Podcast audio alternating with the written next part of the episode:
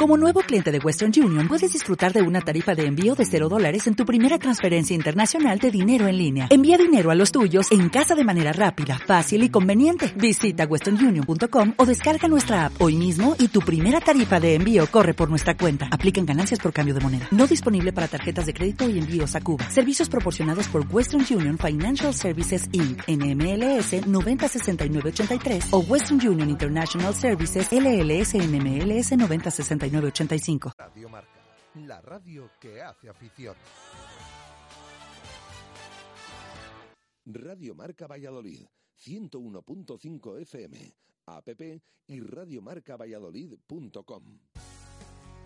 La sepia de siempre, ahora con cuatro locales en Valladolid para atenderles mejor. Dos en el centro, en Calle Jesús y Plaza de la Rinconada. Y también en Parque Sol y Río Shopping. La sepia Sabor a Valladolid. La tranquilidad no se puede medir, pero sí las cosas que te hacen estar tranquilo. Con el sistema de medición y reparto de consumos Techem, los propietarios con calefacción central conocen, gestionan y ahorran en el gasto que tienen en calefacción. Tranquilidad Techem, con 10 años de garantía. Infórmate en el 900-264-864 y en techem.es. Portillo del Prado 10 tenemos el Todo Pollo totalmente renovado, pero siendo el de antes. En el Todo Pollo seguimos encontrando los riquísimos pollos de siempre y comidas preparadas que puedes llevarte a casa. Si hoy no sabes qué comer, vente a El Todo Pollo. Verás qué rico. Abrimos todos los días de 9 a 3. El Todo Pollo en Portillo del Prado 10. El Todo Pollo, especialistas en pollos asados. En Radio Marca Valladolid, rugby en zona de marca.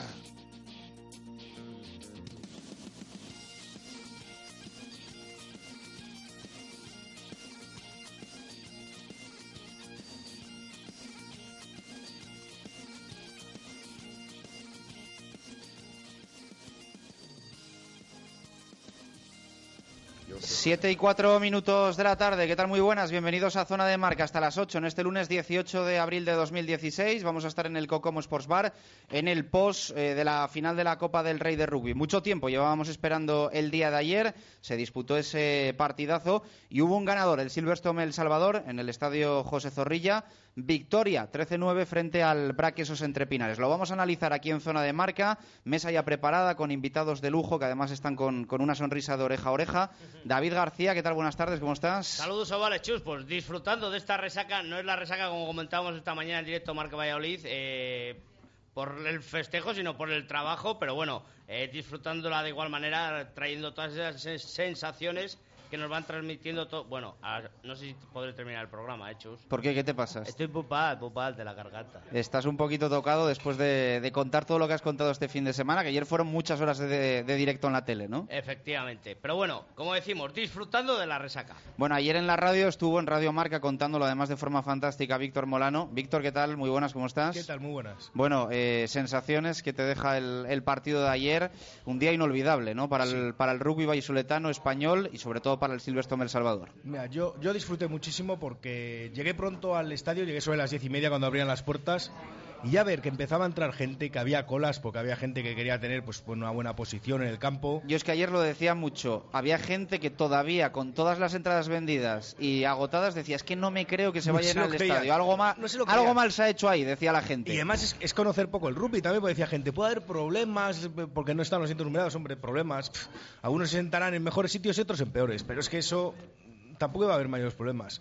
Y lo que te comentaba, para mí es que fue un día, yo creo que es un día que los que estamos allí, es que no podremos olvidarlo, sinceramente. Yo creo que es un día que recordaremos, yo espero que no sea único, que se pueda repetir un partido de características similares Hombre, tampoco hay que hacerlo todas las semanas seguramente, pero esto se tiene que, volver a dar, porque es un paso adelante y, yo creo que todos recordaremos que estuvimos en aquel partido en Zorrilla, aquel 17 de abril de 2016, que el rugby empezó a cambiar de verdad. Ojalá, que nadie se olvide, luego lo hablaremos, que el domingo que viene hay otro derby, que evidentemente no va a ser lo mismo, pero que yo creo que también es una oportunidad. Oye, que me han llamado pidiendo entradas para el derby esta mañana, te lo aseguro. O sea, que te vas a, poner, ¿eh? te, vas a tener que poner otra vez de, perfil lo de no soy Ticketmaster. Sí, sí, estaba echando la siesta, me llama, oye, que queremos entradas para el derby. Digo, ¿y, qué? Pues es un partido normal. No, por si acaso, míranosla. La han liado parda. José Carlos Crespo, ¿qué tal? Muy buenas, ¿cómo estás? Buenas tardes, pues muy bien. La verdad es que muy contento de lo que vimos ayer en Zorrilla. Y bueno, y sensaciones, pues, pues eso. Eh, yo creo que un Chami que está exultante de felicidad por haber ganado esa, esa final de Copa en el, en el marco donde la ha ganado. Y por otro lado, pues está el Quesos Entre Pinares, que, bueno, pues para hacérselo mirar. Luego lo analizaremos en lo, en lo deportivo. Eh, Juan Carlos Martín Hansen, presidente del Silverstone El Salvador. ¿Qué tal? Buenas tardes, ¿cómo Muy estás? buenas tardes. Felicidades, enhorabuena. Sí, gracias. Enhorabuena para todos, para los que habéis seguido el evento y para el rugby en general en toda España. Bueno, contentísimo, ¿no? Sí, sí, estamos todavía. La sonrisa, como tú has dicho, que no se nos quita de la boca. Y, bueno, especialmente porque ha ido muy bien, como habéis dicho, la parte de, de- los valores de todo el público en general, la llegada al campo, la asistencia ordenada, la- el apoyo al público, el respeto a palos, el respeto al árbitro, eh, el aplauso a su majestad rey, la bienvenida, ha sido impresionante y ha acompañado mucho a demostrar lo que veníamos diciendo, que esto no es un partido de fútbol donde vienen hooligans y donde no era un, un partido de riesgo, que aunque no estuviesen numeradas la gente se iba a comportar. Yo creo que ha sido bueno además eh, las píldoras informativas que hemos mandado, los, los pesquines, las- los panfletos, las- los programas eh, de televisión incluso con la información. En fin, la gente va cogiendo cultura de rugby, lo va apreciando y va cogiendo estos valores. Es decir, que a pesar de haber pasado de, una- de muy poco a mucho de repente, no se ha notado el salto y ha sido un éxito. Juan Carlos Pérez, ¿qué tal? Buenas tardes, ¿cómo estás? Buenas tardes. Felicidades. Muchas gracias. Bueno, entiendo que para un día como el de ayer es para lo que uno es entrenador de rugby, entrenador de rugby español y para lo que uno está en esto, ¿no? Sí, es uno de los días esos grandes, ¿no? De que todo el trabajo de, de mucho tiempo, de esta temporada y de otras más, pues merece la pena, ¿no? Y hay muchos días. El rugby me ha dado, bueno, las mejores cosas de mi vida, me ha dado mis amigos, me ha dado eh, el- mi trabajo ahora y muchas más cosas. Y ayer fue otra de esas cosas maravillosas que te da, que te da el rugby. Tienes la garganta peor que David. Sí, sí, pero ahora yo creo que es más de, de gritar ayer en el partido que de la noche, por mucho que diga David. Bueno, eh, vamos a empezar a analizar. eh, hay que comentar también, que no lo hicimos además en directo Marca Valladolid, cómo fue el partido, ¿no? Cómo fue ese 13-9, bueno, con protagonista, eh, protagonismo para Sancaz y para Gareth Griffiths en la primera parte y ese ensayo definitivo en, la segunda que rompió absolutamente todo. Sí, bueno, yo creo que hay varios puntos o varios eh, temas eh, eh, específicos que, fallaron por parte de un equipo y que fueron pues eh, superiores por parte de otro y eso quizás eh, inclinó la balanza hacia, hacia uno de, los dos equipos, en este caso hacia el Silverstone El Salvador. Más que hacer una crónica, aprovechando que todos, y ahora daremos los datos de audiencia también en Internet y, y en Castilla y León Televisión, pero todo Valladolid vio el partido y sobre todo José Carlos y Víctor, eh, Víctor comentando para Radio Marca, José Carlos en Castilla y León Televisión, pues eh, podemos hablar y decir que, bueno, pues eh, estaba claro que los primeros minutos, José, era, eran determinantes de cara al nerviosismo, porque jugar en Zorrilla iba a marcar eh, a los jugadores, sin duda alguna, y, y- y manejar eh, ese control de, del ambiente y, y del nerviosismo de los jugadores iba a ser fundamental para no cometer errores, pero eh, algo falló, ¿no? No, yo creo que la primera parte fue una primera parte un poco atípica. Si hay que decir que eh, los equipos intentaron salir muy concentrados, nada de nada parecido a lo que nos tienen acostumbrados en los derbis de intentar tantearse y tal, ¿no? Intentaron cada uno por su lado intentar imponer su juego. Luego llegó la lluvia, que yo creo que enfrió las ideas de todos, se buscaron un poco el fallo atrás. De hecho era el Chami el que conseguía por una patada un fallo de Gareth Griffins eh, disputando una melee en la, zona de 22 y hasta que no cesó esa lluvia no, no se empezó a ver cómo iba a desenvolver el, partido. Desde luego, como decía Pepe, eh, Pepe Ibáñez, el compañero que tuvimos de Revista 22 comentando, eh, iba a ser un duelo de pateadores y así lo hicieron ver tanto Sam Kaz como Gareth Griffins. Yo creo que Griffins, en, la apertura del conjunto quesero, eh, especulando un poco demasiado, yo creo que tomó decisiones que no que están muy lejanas esas patadas y quizá debería haber, eh, haber haber jugado de otra manera, pero a tenor de la touch que presentó el Quesos ayer, pues casi mejor fallarla a palos que no... Bueno, quizás, quizás la primera pata que se jugó, bueno, podía ser de probatura y se podía entrar dentro de un margen de error eh, eh, admisible, ¿no? Bueno, yo, yo creo que es la primera patada que veo jugarse a gas desde la línea del centro del campo. Y además, y además con caída en la línea lateral. Eh, Víctor, la touch, también la melee. Eh, ¿Qué más puntos puedes decir que influyeron en el partido? Hablando de fases estáticas, yo creo que la touch fue, fue fundamental, ¿no? Fue fundamental, fue decisiva porque porque Silverstone El Salvador estuvo muy concentrado, robó muchos balones, muchos, muchas tus propias sacadas por el BRAC y bueno, al final yo creo que eso fue minando la, la, moral del queso entre Pinares, que se veía que, que aunque tuviera golpes a favor en su, en su campo, los tirara fuera a Tus, luego acaba perdiendo el balón, ¿no? Yo creo que eso fue fundamental. Las melés yo las vi muy igualadas. Mm, no sé si hay, yo creo que, que los dos equipos ganaron las suyas prácticamente todas. Perdieron una cada uno, yo creo. Una cada uno perdieron. Bueno, fue, eh, fue muy igualado, ya te digo. Yo creía que quizás el queso se entrepina se deben poner un poco más en melé, sobre todo en la segunda parte, por el tema físico, pero al final es cierto que, no, que Silvestre Salvador aguantó muy bien, a pesar de tener menos cambios ahí en la primera línea, pues la verdad es que supo, supo aguantar muy bien. Y la TUS fue, yo creo que el factor que marcó el partido, seguramente. la TUS y bueno, y esa acción de Alberto Díaz, ¿no? que supongo que podrá presumir que es el único tío que ha marcado un ensayo en Zorrilla. De, momento sí, de, momento sí. Además, eh, eh, un gran ensayo. Y yo creo que fue también, eh, decíamos, la, la, touch, quizás la melé. Y, y sobre todo para mí yo marco como como un, punto de inflexión dentro del partido, el cambio, lamentable, el, que la forma de hacer el cambio me refiero por, por, la situación, por, por Anthony, eh, pero para mí la salida de Alberto Díaz hizo también algo de revulsivo al equipo y, llegar al descanso 3-6, Juan Carlos, eh, ¿cómo lo viste en ese momento? Fueron dos partes muy diferentes, yo creo que empezamos muy bien nosotros los primeros 20 minutos, pero hubo 15 minutos que el Barak dominó mucho en, la primera parte y que tuvimos un bajón grande. Ellos tuvieron dos ocasiones claras de, ensayo que, defendimos al límite. Y, ahí el, equipo, yo creo que por esa, esa lesión de Antoine, yo creo que fue el, mayor problema que tuvieron mentalmente. No, no, no, supimos reaccionar. Lo que pasa es que luego es verdad que Alberto, la segunda parte, en vez de devolver esas patadas y jugar muy táctico, intentó contraatacar dos o tres veces y como que el equipo se entonó, empezamos a tener mucho más balón, hay muchísima más posesión nuestra en los primeros 30 minutos de la segunda parte y el ensayo es una jugada hilvanada de más de un minuto eh, en la que hacemos muchas fases y al final hay una superioridad clara que ya había habido antes, que fallamos por una falta de profundidad de, Rafa y algún y otro movimiento que también tuvimos con, con Joe. Habíamos tenido opciones, le estamos haciendo daño al quesos por fuera, que eso es una cosa que no, que no suele ser normal. Así que yo creo que la touch lo primero y luego que en la segunda parte hicimos las cosas básicas bien hechas y eso les, les hizo mucho daño a ellos. Eh, Presi, Corrígeme si me equivoco. Yo creo que tú estabas en el palco, estabas además a, a dos sillas del rey, si no me equivoco, ¿no? A su izquierda.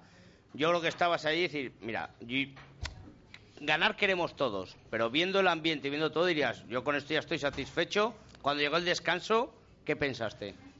Pues eh, no tenía nada claro. Me preguntaba Juan Vicente Herrera, me preguntó el rey, eh, ¿cómo lo ves? Y le dije, queda mucho tiempo. Dice, no te he preguntado por, por el tiempo. Te he dicho que cómo lo ves. pues eh, no sabía qué decir, pero yo seguía teniendo plena confianza en, nuestro equipo. Yo vi mucha más seriedad en los contrarracks que hicimos y en la, agresividad de la defensa, que fue la clave del partido. Por supuesto, los fallos seguros de touch me han sido claros. También pudimos meter algún golpe a palos al final. Eh, Sam, que ahora ya da igual, pero en aquel momento podía haber sido crítico. El último tiro a palos que falló, que él normalmente los mete.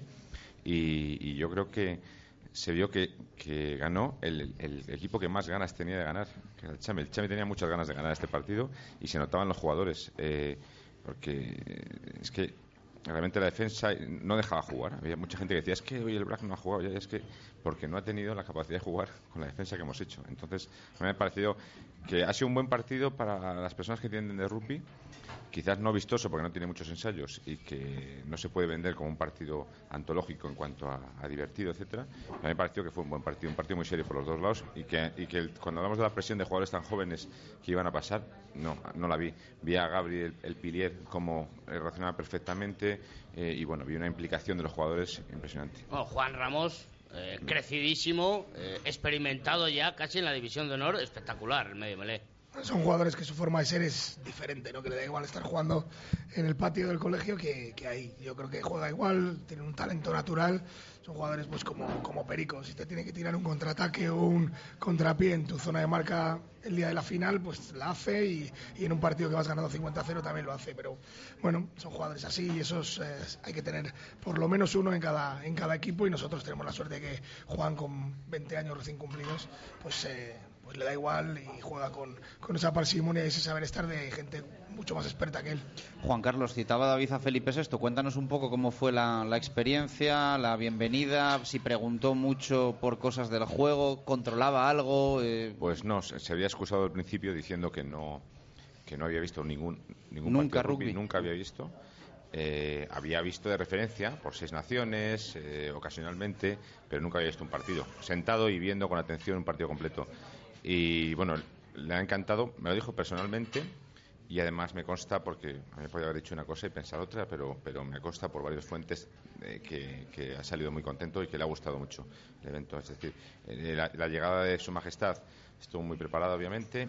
Eh, un grupo reducido le dimos una camiseta de, de Salvador y del BRAC ambos presidentes estuvimos con él y luego pues eh, estuvimos comentando, le regalamos un cuadro también de su abuelo eh, cuando vio eh, el partido de rugby en el año 29, Fíjate, si no me acuerdo, que fue muy bonito y unos balones, en fin, yo creo que le gustó mucho también los valores y además la Casa Real nos dijo, nos gusta mucho estos conceptos que tenéis en el rugby de mezcla de aficiones, de, un, de unificación, de celebración conjunta, de tercer tiempo, de eh, que no haya violencia en fuera, es decir, que haya esta tranquilidad, que tenéis este respeto a los árbitros, es una cosa que es también necesitamos en España a todos los niveles. Es una uh -huh. cosa que estaban identificando y que yo creo que estaban encantados. ¿Tenéis la sensación de que se puede repetir esto, de que puede volver en años próximos o que esto ha sido una vez y...?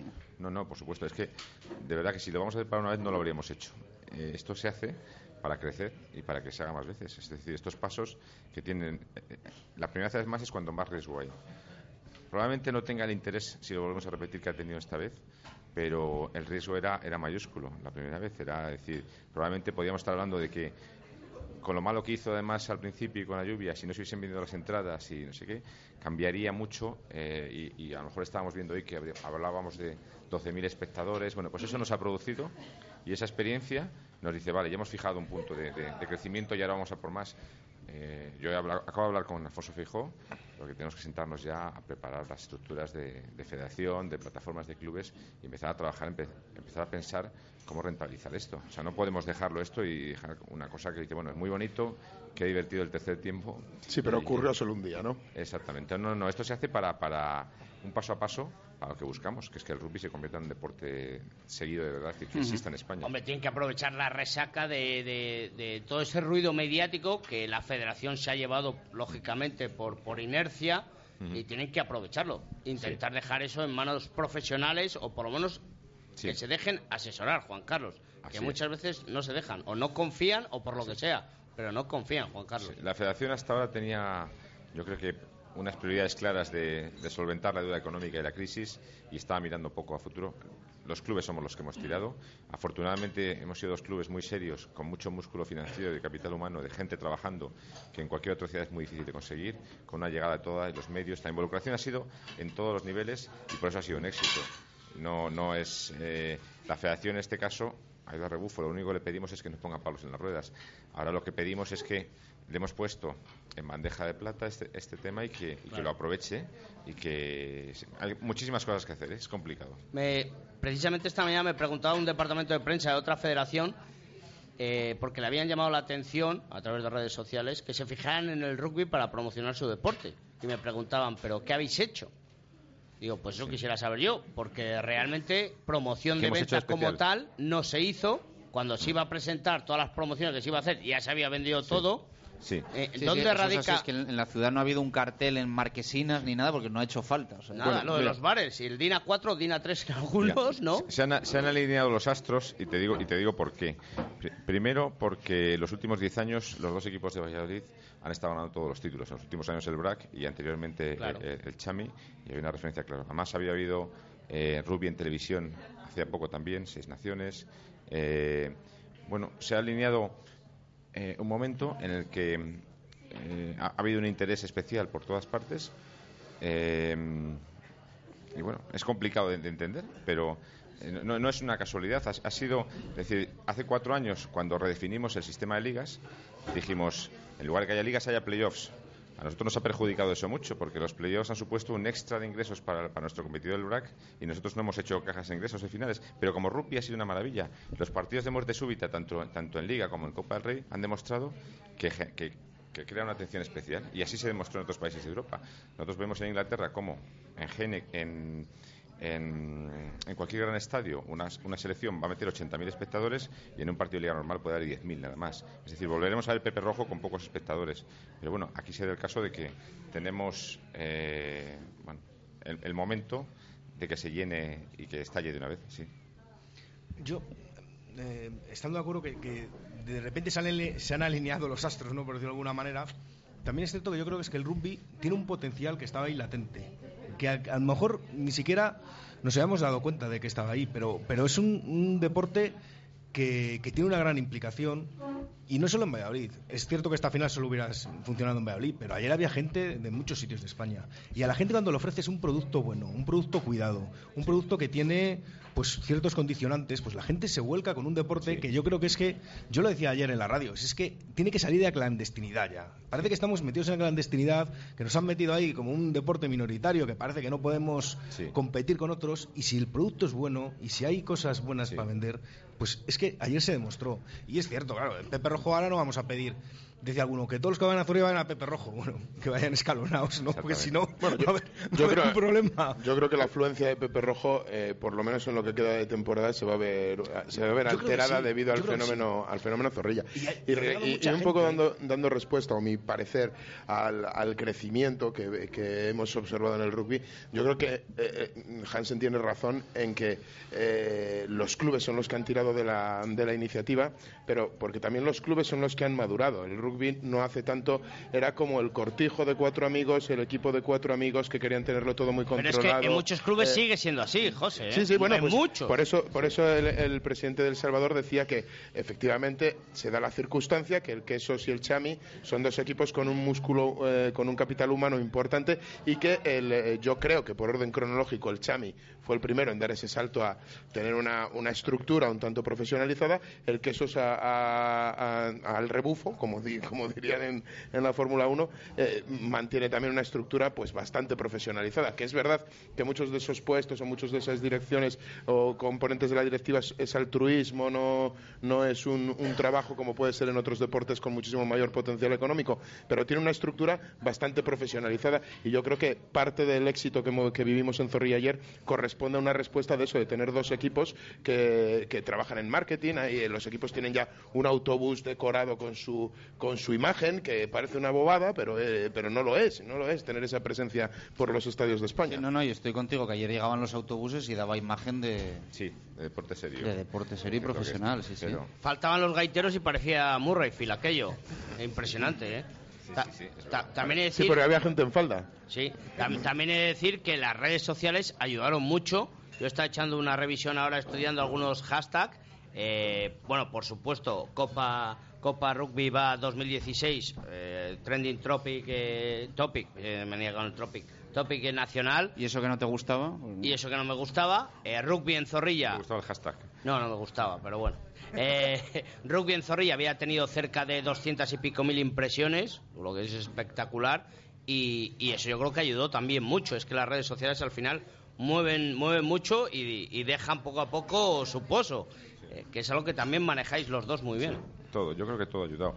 Y lo que te digo, no es una casualidad, es que eh, llegamos en un momento muy igualado, eh, hemos cumplido con nos- siempre con lo que hemos dicho los compromisos. Ya la final de Palencia, las finales que ha habido, han sido un ante- un antes y un después también en el mundo del rugby y donde se empezaron a hacer cosas serias. Todos hemos aprendido, vosotros mismos hemos aprendido en los medios.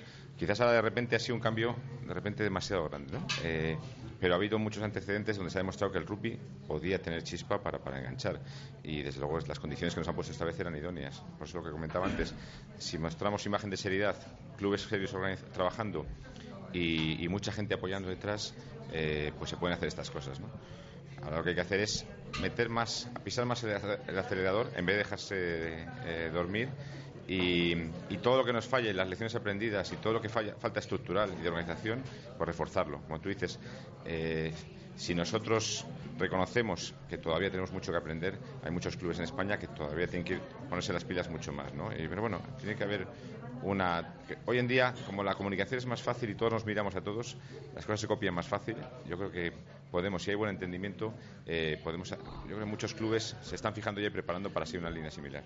Te voy, a poner un ejemplo. Eh, el Ciencias, eh, la semana pasada creo que fue, andaba quejándose de que si le tocaba el Vera Vera en playoff de ascenso, que lo iba a tener complicado, quizás incluso viajar. Pues hombre, eh, quiero decir que el Ciencias no va a ascender en la última jornada. De hecho, no ha perdido un solo partido, ha ganado, no es que ni Sí. haya empatado, ha ganado todos, Sí. ha hecho pleno. Eh, yo creo que la lógica es que le podía tocar cualquier cosa y cualquier desplazamiento. Claro. Mala aptitud ya, parece que ya está anunciando como el año que viene si le toca jugar la Copa, que ya te voy avisando que no voy a jugarla porque me va a tocar, como ya ocurrió años atrás. Exactamente, eso es mentalidad de rugby social, de equipo, no de club. Dice, oye, pues yo hago una- un equipo de amigos que puede haber muy buena relación, pero tú estás tra- trabajando y en una competición que tiene unas normas. Por eso eh, no todos los clubes y a no todo el mundo le interesa estar en una dinámica pues más agresiva en cuanto a los objetivos y en cuanto a- al reto de crecer. Hay gente que se conforma con pasárselo bien, que está muy bien, y eso es la parte de rugby social. Otros que, solo quieren tener cantera de niños y no quieren más. Nosotros en El Salvador siempre hemos querido cubrir todas las facetas y tenemos desde todas las categorías de niños, hemos apostado muchísimo por el rugby femenino, perdón. Hemos, eh, eh, tenemos eh, categorías senior en, en las tres principales, en División de Honor, División de Honor B y Regional. Veteranos lo hemos fomentado, es decir, todas las estructuras del club lo hacen más fuerte y todo con vistas a que el equipo, el buque insignia, que es el primer equipo, trabaje de una manera seria para que, cre- hacer crecer. Pero igual que digo, el buque insignia, que es el primer equipo de, El Salvador, pues la selección tiene que hacer lo mismo y, y a todos los niveles tenemos que trabajar. Así, así que, bueno, pues lo- por eso digo que, que est- esta referencia es un paso dentro de los muchos que hay que dar para, para seguir avanzando. Yo, antes de que se me olvide, quería, quería decir una cosa. Hemos hablado mucho del público, que se comportó, yo creo, de una manera excepcional. Sí. Y yo creo que los jugadores también se comportaron de una manera excepcional. Y hay que reconocerlo también, porque también yo creo que es muy importante para la imagen de este deporte y para, para Sí. que no se confunda la gente para, para transmitir correctamente lo que es el rugby. Yo Sí. creo que los jugadores se quedaron a jugar. Hubo con un par de conatos que parecía que iba a haber, pero, Pero- parece que ellos mismos se frenaron, ¿eh? creo se que- dieron, como que se dieron que cuenta. hubo- hubo, Sí, pero eh, fueron duros, ¿eh? Los, los- las No, no, entradas. fue- es que lo que buscábamos. Claro. Juego duro sin violencia. El juego fue duro perfecto. es, es- es una parte consustancial del rugby, no se podría entender, yo Mm, creo, ¿no? Exactamente. Pero eh, los jugadores supieron jugar duro y jugar eh, con sus posibilidades, pero nada más, dedicarse a jugar. Y yo, vamos, yo quiero felicitarles porque me parece Sí. que ellos también colaboraron para que el espectáculo, en ese sentido, fuera completo. Sí, yo creo que para tranquilidad de incluso las madres que, o la gente que empieza a jugar rugby que puede considerarlo como violento o peligroso, cada vez es menos, las reglas cada vez están más protegiendo a los jugadores, a las primeras líneas, el salto, en fin, que, que está estudiado para que, que sea cada vez más deporte y más interés y que los momentos de posibles riesgos disminuyan. Y yo digo, lo llevo diciendo muchos años, pero ahora más, eh, cualquier partido de rugby es menos violento en el fondo que cualquier, en, en cualquier otro deporte. Es decir, el jugador espera los contactos, el jugador no le duele los contactos, no le duele, le duele después, al día siguiente, y, y disfruta con esto. Entonces, no, no, no, no es un deporte peligroso, ni tiene movimientos raros así de rodillas, ni articulaciones, en fin, que, que es- yo creo que está, está siendo protegido y los jugadores cada vez más profesionales saben que esto es un partido que tienen que darlo todo, pero no pueden hacer bobadas porque se juega una expulsión. Se juegan que pierdes el partido por una amarilla porque tienes un puñetazo, con lo cual está perfectamente controlado. Juan Carlos, ¿en qué momento te diste cuenta que el partido estaba ganado? Y yo creo que te diste cuenta con tiempo, ¿eh? No, yo estaba muy confiado en el descanso cuando, cuando entramos porque, Pero si ibas perdiendo. porque vi a los jugadores muy bien. Vi a los jugadores muy bien. Yo me esperaba otra cosa. Teníamos otro tipo de, charla que íbamos a hacer, pero les vi. eh, bueno, no pasa nada, estamos bien, estamos bien, va a salir, va a salir. Entre ellos mismos no había nadie que bajó y que estaba depresivo. ¿no? Yo creo que eso nos dio mucho ánimo tanto a Marco como a mí y la charla fue solo sobre cosas técnicas y no tuvo que hacer nada motivacional porque porque estaban muy bien, estaban muy bien ellos mismos, así que nosotros nosotros no teníamos que entrar para nada ahí. Eh, yo creo que ahí nos dimos cuenta que, estábamos confiados, que podíamos ganar si hacíamos las cosas bien y que le estábamos haciendo mucho daño. Yo en la segunda parte, cuando hubo un momento que tuvieron un mall cerca de nuestros cinco, le sacamos de ahí y empezamos a dominar. Creo que ahí el bracket se fue hacia abajo. empezó a intentar hacer cosas, cambió el talonador, cambió los saltadores, cambió, cambió muchas cosas, pero no por el, simple paso de, de, de, sacar a otro jugador, sino a la desesperada, intentar cambiar muchas cosas y, yo creo que nosotros seguíamos haciendo lo que, lo que habíamos hablado y, los jugadores lo llevaron al máximo. Yo creo que dominamos bastante la segunda parte para lo que estamos acostumbrados a dominar contra el BRAC. José. Bueno, y encima los cambios no se notaron, es que no bajó la intensidad. Los cambios de Salvador, de gente más joven que se supone, no bajaron la calidad en ningún momento. O sea, que, que fue. Todo el mundo estuvo súper implicado, sí. José, que te preguntaba, no sé si coincidías con Juan Carlos. Bueno, yo creo que tácticamente Juan Carlos ayer planteó un, partido, sabía lo que tenía que hacer y centró el, juego. De hecho, eh, su apertura no dudaba en tirar las bolas fuera porque sabía que donde podía hacerle daño era presionando arriba en la touch con jugadores muy altos y muy técnicos como Fito o como Víctor Sánchez y, le salió muy bien. Acabó desesperando al Quesos Entre Pinares, que ante todo yo creo que lo que, lo que no tuvo fue actitud. O sea, yo creo que ayer eh, fue un Quesos carente de actitud y creo que se nota en, absolutamente todo. Una melea a 5 metros cuando, bueno, estamos hablando de tablas de la, de la melee. Yo creo que el Chami sufrió en melee. Creo que quien mandó en, en melee fue el Quesos Entre Pinares. Pero bueno, en esa melea 5, que era la que tenía que robar el Chami, se la robó. se la robó y ahí, ahí fue cuando empezó a minar la moral del Quesos Entre Pinares. Y luego pues ya se le sacó del partido de tal manera que, bueno, pues tu centro con, eh, con un 3-6, con un castigo centrado cerca de palos, puedes ponerte 3-9 con una transformación fácil y se juega un castigo rápido que termina en Aván y Mele para el Chami. O sea, yo creo que ayer fue eh, un partido pues eh, para mi gusto sonrojante el queso entre pinares y muy acertado por parte del, Chami que supo meter presión al queso entre pinares donde tenía que metérsela y, bueno pues eh, ahí están las cifras ¿sabes? o sea las únicas creo que solo ganó dos touch el queso entre pinares o tres el resto de touch las perdió eh, la inmensa mayoría fue porque las cogieron encima a dos manos los jugadores del, conjunto del conjunto del Salvador y otras cuantas que se, que se hacia adelante y bueno, yo creo que el, Chami supo muy bien estar en el campo, supo muy bien aprovecharse de los errores y también hablamos de que con una superioridad manifiesta en, una de las fases que más se repitió, que fue la touch, se gana con cuatro puntos de diferencia. O sea que te quiero decir que, que tampoco es un. Eh, que para lo mal que, lo, que jugó el Quesos entre Pinares, yo creo que podía haber sido un resultado muy superior eh, eh, si, el, si el Chami, por ejemplo, no hubiera sufrido en Melé, que yo considero que a la postre sufrió en Melé. Y, y bueno, lo que dice Juan Carlos también es verdad, que lo decíamos como una clave. Yo creo que la incorporación de Cebango, del jugador francés, eh, ha dado confianza al, Chami para abrir balones fuera y jugar, y jugar por fuera también. Y ayer se notó mucho en la, transformación de ese ensayo en, en, tres fases, creo que fue. Creo que fue un desplazamiento. Bueno, todo empezó de las manos del hombre del partido, que yo creo que fue Juan Ramos. Y Tom Pierce, un desplazamiento impresionante que amagó al interior para dársela a Cebango. Se la soltó Alberto Díaz, que se metió al interior y marcó el ensayo y aún así tenía otra opción más, porque ya Cebango también estaba redoblando por si había alguno que llegaba, que llegaba al placaje. Yo creo que el, el Chami solo, tuvo que presionar y acabó desesperando al que entre Pinares. Permitidme que os dé los datos, que si no luego se nos pasan de televisión, que hay que hacerlos públicos, porque en, en Castilla y León lo vieron 240.000 personas, es un dato muy importante. En Valladolid fueron 46.000, que si suman los 26.000 que estaban en el estadio, la verdad es que eh, suma mucho, ¿no? El dato de Castilla y León es muy bueno. ¿eh? Es espectacular, pero es que el de Internet, bueno, eh, para mí yo creo que es, récord. Estamos hablando de visitantes únicos 30.000. 30.000 personas lo vieron a través de Internet, que es casi lo, lo que lo vieron en Valladolid, solo exclusivamente a través de la televisión. Los datos de televisión estamos hablando que en todos los bares lo tenían puesto, ¿eh? En absolutamente todos, casi todo el mundo tenía puesto el partido. Eh, hablábamos antes de recoger. Nos faltaría saber el dato de Teledeporte, ¿no? Que hizo ahí la 13-14 y lo puso... El de Teledeporte lo vieron en directo 134.000 personas.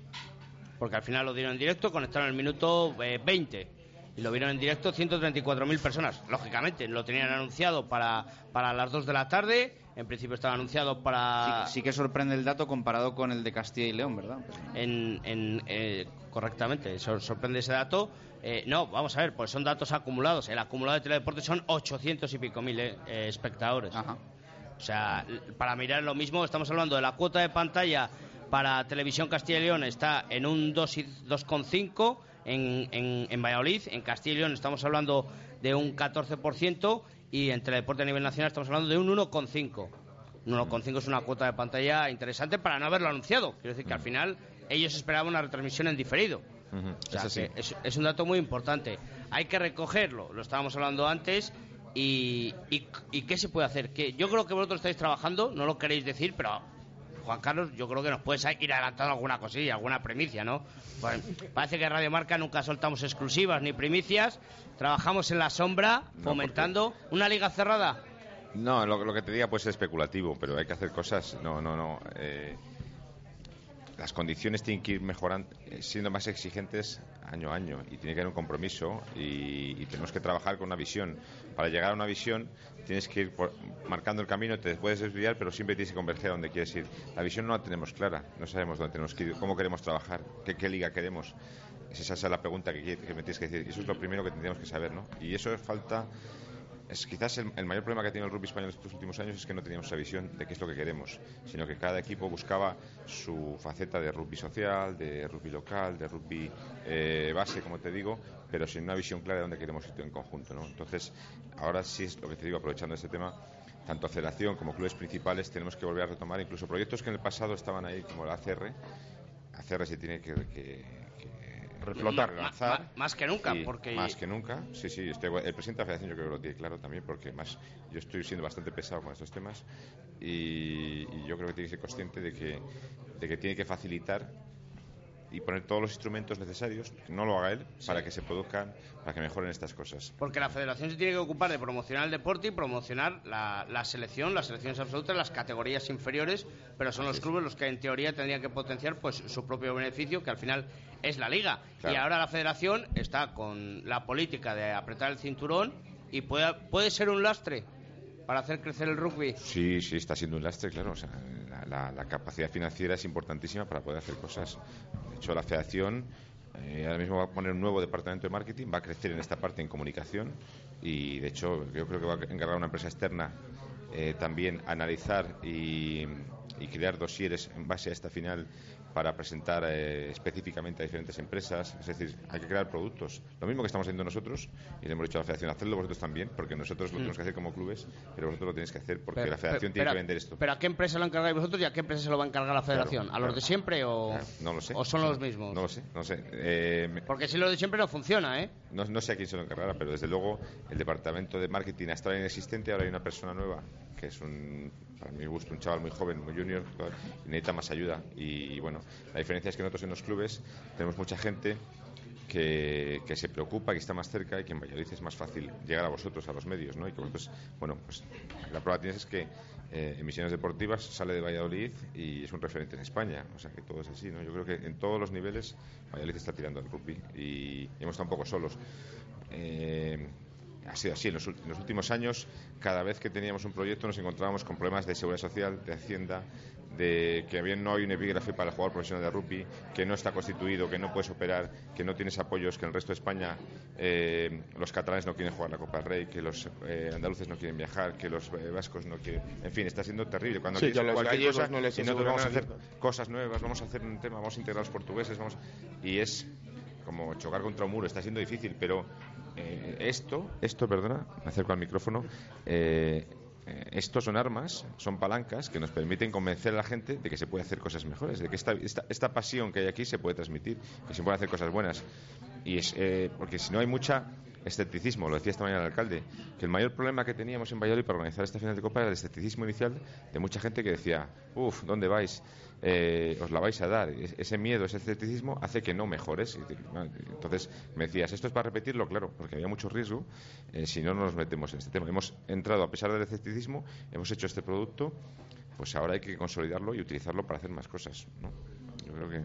Yo, sobre el tema, el tema de la federación, yo entiendo efectivamente que tiene un problema económico, pero yo creo que también es un problema de dinamismo, de ilusión, o no sé cómo llamarlo, no sé exactamente, porque bueno, El Salvador, por ejemplo, hace unos años, si tú lo, vamos, Hansen lo sabe mejor que nadie, tenía un problema económico grave. Pero en ningún momento eso, eso obliga a hacer ciertas recolocaciones, ¿no? Pero siempre tuvo claro El Salvador que tenían que innovar, tenían que hacer cosas nuevas, tenían que estrujarse la cabeza, Ujú. ir por nuevos caminos, y eso lo han hecho y a partir de ahí han ido creciendo y seguramente la, la recuperación económica que han tenido ha sido más rápida gracias a eso. Sí. Y entonces yo creo que la federación falta Sí, falta esa sangre, falta ese Eh, empuje eh, que hay en eh, los el, clubes. el modelo federacional para aprobar cualquier cosa es un modelo asambleario donde tiene la fuerza el Comité Nacional de Árbitros, las federaciones territoriales, cada uno con intereses totalmente opuestos, los clubes, los jugadores, en fin. Cualquier decisión es súper farragosa, se presenta en modo asambleario, donde votan equipos. Yo te digo que El Salvador no tiene voto en la asamblea, por ejemplo, como club, si lo tiene un equipo de segunda por ahí o tienen equipo. Entonces dices, son cosas raras. Yo estoy presentando una propuesta, yo que sé, para mejorar los playoffs en Liga División de Honor y me vota en contra pues un equipo de Sevilla que no tiene una intención de jugar, ni siquiera de viajar, como estamos diciendo. Ese tipo de cosas hacen que la federación valga para unas cosas y para otras no. Por eso digo, yo no espero que la federación haga grandes maravillas. Quiero que ponga los instrumentos y que permita que otros lo hagan. Y que por eso tiene que haber una CR, porque la federación no va a ser capaz de llevar la velocidad que Sí, requiere este tipo de cosas. eh, más que que ella sea la ejecutora de esas Sí. innovaciones que permita a los demás realizarlas Exactamente, y que no le, y que no y que no ponga diques a que, a Exactamente. que el, el que quiera tirar para adelante pues que tire para adelante. Otra cosa que la federación, pues eh, yo que sé, para gestionar con el, Consejo, con el Consejo Superior de Deportes o con Miguel Cardenal, pues es necesaria como intermediario, porque representa al rugby español, pero no para hacer eh, eventos incluso empresariales, este tipo de cosas. To- to- Totalmente de acuerdo. Eh, Eso te iba a decir, Chus, que es que al final José Carlos Crespo se le iba a hablar y, y- y hay que dar pautas, No, José, si se dar- está pasando volando esta hay- zona de marca. Hay eso, que dar eso pautas. es bueno. hay eso que es dar pautas, pero vas a decir una cosa, pero permíteme. De tal manera que la Federación Lastra, que actualmente hay un proyecto para llevar el rugby, la liga, a televisión y los clubes, o muchos clubes, todavía no lo saben.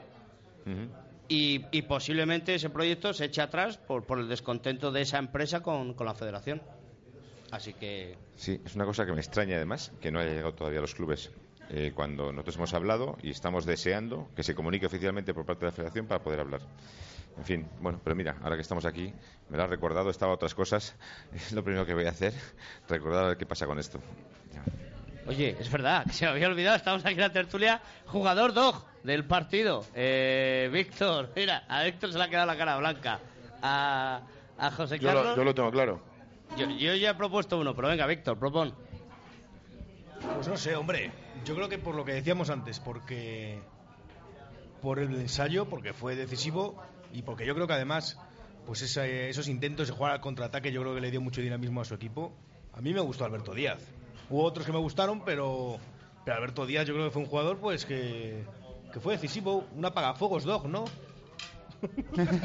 ¿Cómo le ha quedado? ¿Cómo le ha quedado? Juan Carlos, ¿te mojas? ¿Quién fue para ti el mejor de tu equipo? Para mí yo creo O, que... de- o del otro, ¿eh? Por decir los dos. No voy a decir de es, Juan. del, es del Si partido, quieres- si quieres es lo del digo yo. partido. Si quieres lo digo yo, que ¿Vas creo a tirar que vamos más para, para Juan o no? No, voy a ir por, por alguien que, que era muy, muy difícil jugar una final, un chaval de 19 años que jugó de uno contra dos pilieres del nivel de Albertuco y de Scott Manson que le sacan en la segunda parte y él se jugó los 80 minutos y fue Gabriel Fernández que estuvo espectacular. Y yo creo que eso son las cosas que queremos hacer desde dentro del club. Eso es uno de los productos que queremos formar desde la academia y de todo. Y por eso yo creo que se merece por lo menos una mención especial, porque no es fácil jugar contra el Quesos y contra esos dos pilares que le tocaron. José, ¿tú? Para mí Juan Ramos, sin duda. Pues mira, lo tenemos bien claro. El apagafuegos, porque Dog Seguridad tiene sistemas eh, antiincendios. El jugador seguro Dog, de seguridad Dog, eh, para eh, el Bocas es Gaby Fernández. Y para José Carlos Crespo ha dicho que Juan Ramos, porque es el que controla. Como Dog Seguridad, porque el Dog Seguridad y Control, seguridad, videovigilancia, alarmas, detección de incendios, quieren ayudarte, cuidan de tu hogar y de tu negocio, protegen lo que más te importa. Contacta con ellos en 902 10 98 11. Dog Seguridad y Control, amigos. 7 y 45, pausa y cerramos esta zona de marca desde el Cocomo, que se nos ha pasado volando con los campeones de Copa. Radio Marca Valladolid, 101.5 FM, app y radiomarcavalladolid.com. Ya están aquí los descuentos del mes de abril en Empresa Carrión. Citroën C4 con un ahorro de hasta 7.550 euros. O C4 Gran Picasso con hasta 8.150 euros de descuento. Además, para algunos acabados, opción de navegador de regalo. Aprovechate este mes de descuentos únicos y repetibles en Empresa Carrión, tu concesionario Citroën para Valladolid y provincia. Te damos 10 razones para que elijas Padel de 10. 1. 13 pistas Padel Indoor. 2. Los mejores precios. 3. Reservas online. 4. 12.000 metros cuadrados de instalaciones en perfecto estado. 5. Escuela de adultos y menores a partir de 5 años. 6. Campeonatos internos y clases específicas. 7. Sala de musculación y campo de fútbol indoor. 8. Cafetería con terraza y celebración de cumpleaños. 9. Amplio parking. Y 10. Trabajamos todos los días para superarnos y hacer del Padel tu primer deporte. Padel de 10. Frente al Hipercor de la Flecha. ¿Qué tal tu viaje? Espectacular. Genial, cuéntame desde el principio. Ok, mi taller Renault de toda la vida, sabes cuál te digo, ¿no? Los mejores viajes empiezan con un cambio de aires y con un cambio de neumáticos. Por eso en la red Renault te lo ponemos fácil. Neumático con que 205 55 R16 91V por solo 60 euros. Montaje equilibrado e IVA incluidos. Vas allá rollo, tus concesionarios Renault en Valladolid. Se acercan los meses de comuniones y en el lagar de Venancio ya puedes reservar para vivir un día inolvidable. Visítanos y elige tu menú. Amplios comedores, zona ajardinada y un lugar que sabes que no te va a fallar. Las almejas, el pincho de lechazo, nuestra variedad de carnes y pescados y nuestros inconfundibles toneles de sidra para que tú mismo pruebes a escanciar. El lagar de Venancio es único en Valladolid y la comunión de tus hijos también lo será. El lagar de Venancio, en la calle Traductores, junto a Michelin. Reservas en el 983 33 43 44. Para que su automóvil no dé problemas, tiene que estar en manos de expertos. En Movesa San Cristóbal tenemos como prioridad la formación de nuestro equipo humano para dar el mejor servicio y el más económico a nuestros clientes. Movesa San Cristóbal es un taller multimarca especializado en Mercedes-Benz. Visítenos y encontrará el coche que está buscando. Movesa San Cristóbal, calle Nitrógeno 1. Movesa San Cristóbal. La experiencia al servicio de los clientes. RKD, empresa fabricante de pivotes y sistemas de riego. En RKD nos avalan más de 35 años de experiencia en el diseño, fabricación e instalación de riegos a nivel nacional e internacional. Certificada bajo la norma ISO 9001-2008. En Castilla y León, distribuidores en exclusiva en Riegos 2012 Valladolid y León. Bombas Peral en Madrigal de las Altas Torres. Moralejo Técnica Salamanca y Agrojardín Merino en Palencia. RKD. Bodega Valdecuevas, la nueva tendencia de rueda. Valdecuevas Verdejo, Valdecuevas fermentado en barrica, flor innata y wine frisante. Déjate seducir por unos vinos únicos, perfectos para acompañar cualquier bocado y brindar en cualquier ocasión. Déjate seducir por la nueva tendencia de rueda. Valdecuevas.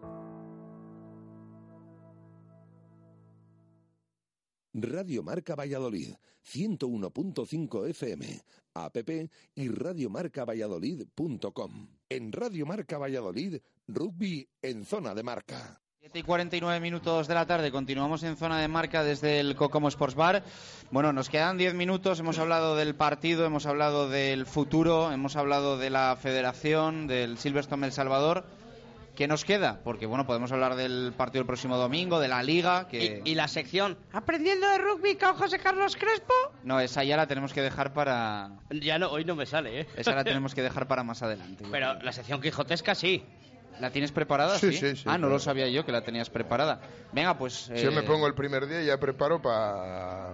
De hecho, ahora me van a faltar tres programas con esto del, del aprendiendo de rugby. Los voy a hacer yo solo en verano. ¿Has avisado a Pedro por el tema de la música y eso? Sí, claro, claro. claro. Venga, pues suena así la sección quijotesca.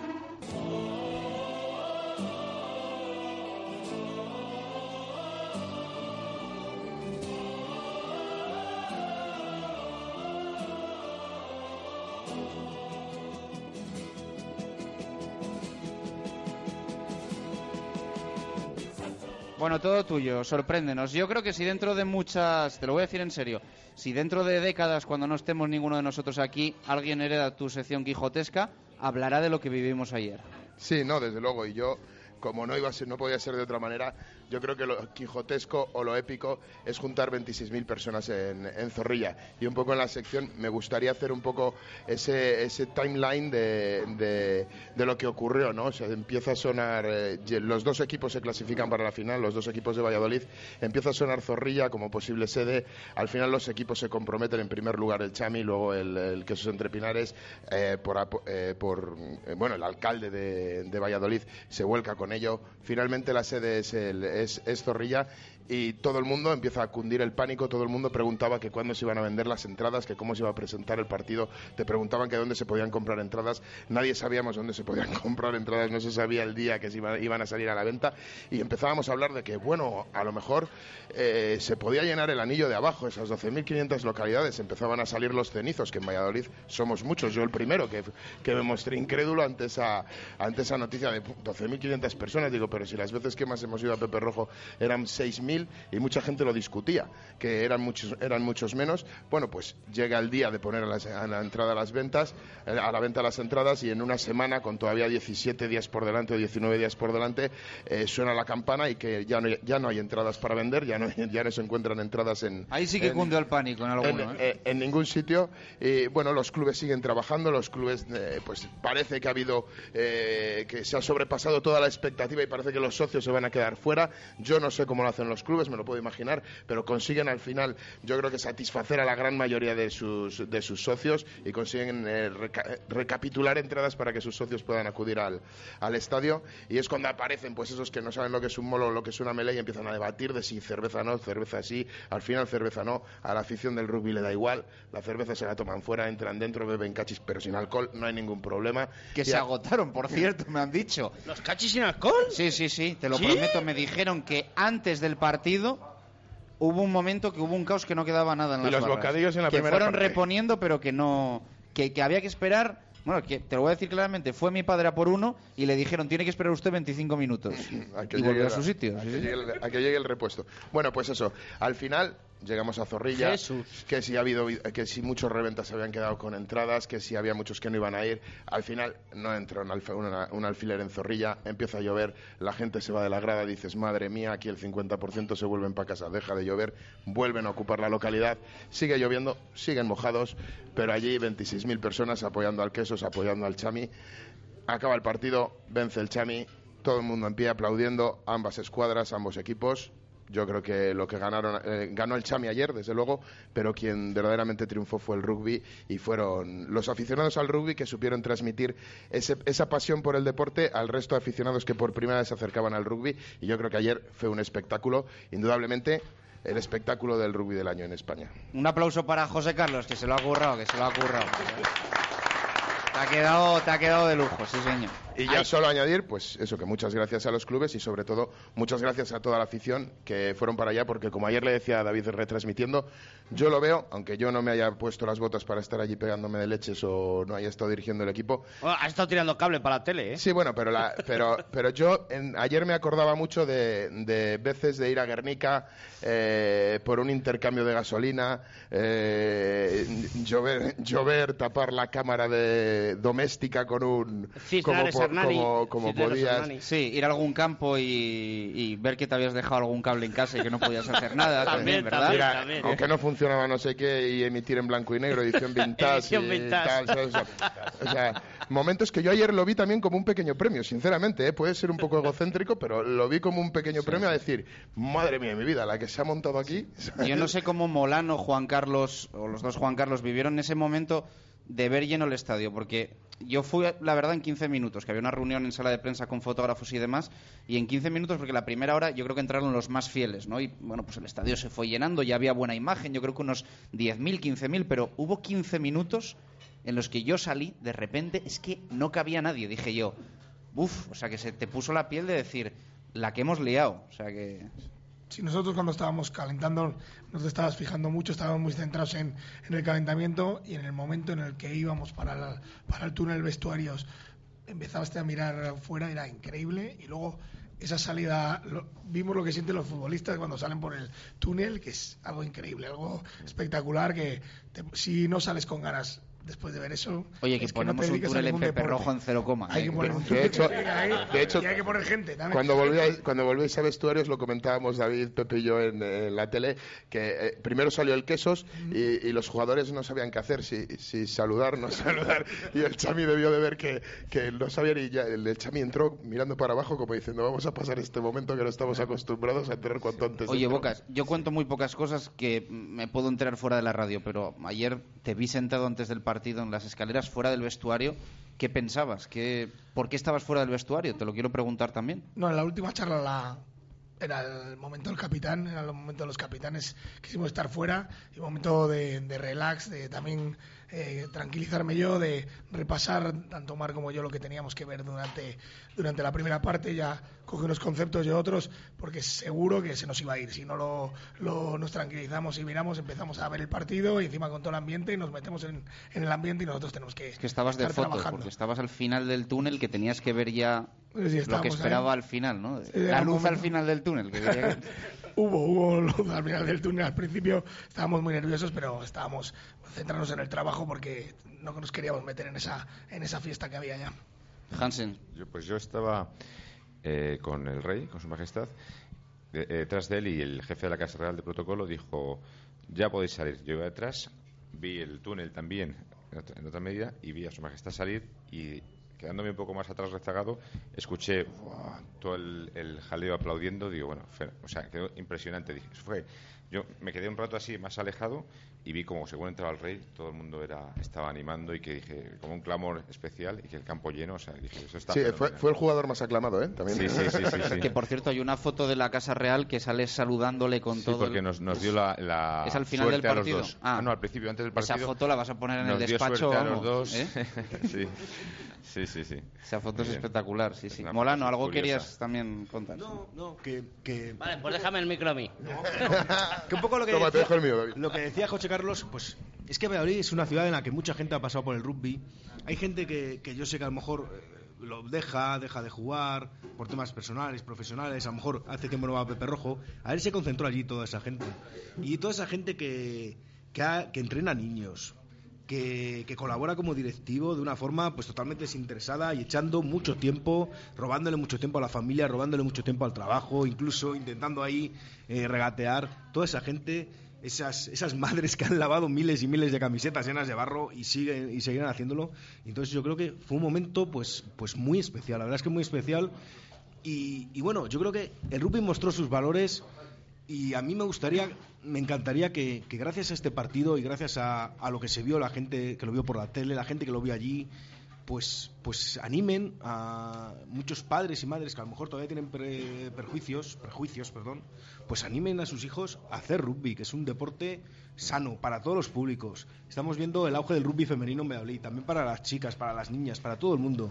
Es un deporte para todos los públicos y además un deporte que fomenta el respeto, que fomenta los valores, que, que es que fomenta muchas cosas muy, muy especiales. A mí, el otro día estuve por Pepe Rojo y me comentaba un directivo de un club, mira, ese chaval que allí, un chaval negrito que había allí jugando, dice, estaba apuntado, bueno, a otro deporte, que os podéis imaginar cuál es. Su madre terminó harta, porque porque porque insultos tal dice y ahora lleva un año jugando a rugby y se ha dado cuenta que es la mejor decisión de su vida porque es un deporte único que es para todo el mundo y que es que eh, yo lo he oído comentar alguna vez en, en plan jocoso no los gorditos también tienen su papel muy importante los flacos los delgados todo el mundo todo el mundo puede jugar y ojalá haya muchos más niños y estos señores no sepan dónde meter a todos los niños que vayan a jugar, pero que porque es que tiene que crecer, esto tiene que crecer ya. Bueno, Sí, Molano, sí. nos has hasta emocionado. Eh, sí, no, no, es verdad, yo estoy de acuerdo contigo. ¿eh? Y nosotros, cuando definimos nuestra visión como club, como club, es formar excelentes jugadores de rugby que sean excelentes personas. Eh, los niños eh, es, es- es la base del trabajo. Lo que pasa es que hace falta aquí hablar del primer equipo, pero, pero hay un montón de niños ayer que buscábamos que viniesen al partido. No, no personas mayores, sino niños que digas esto me ha gustado y que se puedan enganchar. Así que esto que esta arenga que has hecho para animar a apuntarse es lo que estamos buscando al final. Hansen, gracias, enhorabuena. Gracias a vosotros. Bocas, gracias, felicidades. Muchas gracias. Gracias a Víctor Molano, a David García y a. José Carlos Crespo. El lunes que viene más lo iremos hablando en directo Marca Valladolid, pero el domingo, insistimos, hay otro derbi en Pepe Rojo, que hoy lo hablábamos por la mañana. Como instalación también se merece, ¿no? Que, que le toca parte de todo este éxito a, a Pepe Rojo. Yo creo que el domingo Pepe Rojo con las puertas vacías tenía una lagrimilla por ahí. ¿De dónde están mis chicos, no? No hemos hablado nada de la liga, pero bueno, derby el próximo encuentro y nada, nada, nada en el tintero porque Queso es primero de liga y Chami segundo de, de liga. O sea que no se piensen que nos hemos olvidado que tampoco era tan, tan importante lo que faltaba decir. Eh, mañana más, gracias, adiós.